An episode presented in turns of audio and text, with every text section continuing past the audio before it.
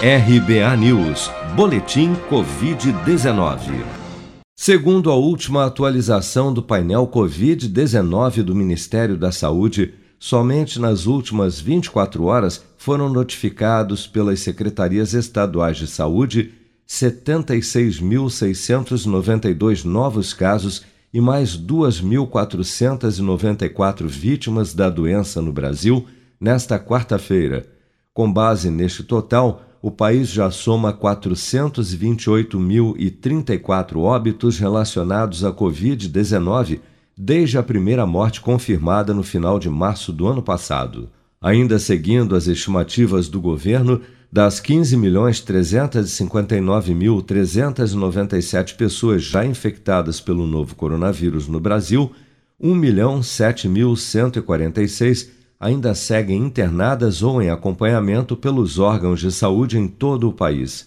Até esta quarta-feira, 37.092.319 pessoas, ou 17,52% da população do país, já haviam recebido a primeira dose de vacina contra a Covid-19, sendo que destes, 18.613.541 ou 8,79% da população também já foram imunizados com a segunda dose.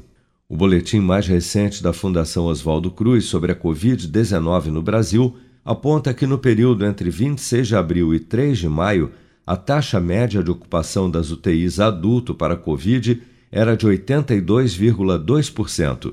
Segundo o relatório, Acre, Pará, São Paulo e Rio Grande do Sul deixaram a zona crítica de ocupação dos leitos, enquanto outros 16 estados e o Distrito Federal permanecem com taxas de internação acima dos 80%.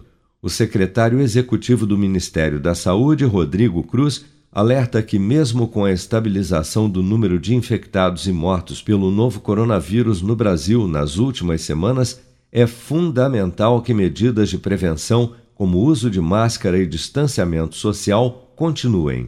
Ainda que a gente avance na vacinação, é extremamente importante que essas medidas continuem sendo utilizadas não só pelos servidores do Ministério da Saúde, não só pelos servidores públicos, mas também pela população ah, ah, de uma forma geral. Importante mencionar que a gente já está num cenário de platô barra arrefecimento da curva, né? a gente observa isso nos dados de contaminação e nos dados de óbito, mas ah, isso não faz com que a gente relaxe com essas medidas não farmacológicas. Ainda de acordo com a Fiocruz, o perfil etário dos pacientes no país também mudou. Em janeiro deste ano, o paciente de Covid tinha, em média, entre 62 e 63 anos. Já na segunda quinzena de abril, a média de idade caiu para pouco mais de 57 anos. No mesmo período, a incidência de casos aumentou 955% entre pessoas de 40 a 49 anos. Você está preparado para imprevistos? Em momentos de incerteza como o que estamos passando, contar com uma reserva financeira faz toda a diferença. Se puder, comece aos pouquinhos a fazer uma poupança. Você ganha tranquilidade, segurança e cuida do seu futuro. Procure a agência do Sicredi mais próxima de você e saiba mais. Sicredi, gente que coopera cresce. Com produção de Bárbara Couto, de Brasília, Flávio Carpes.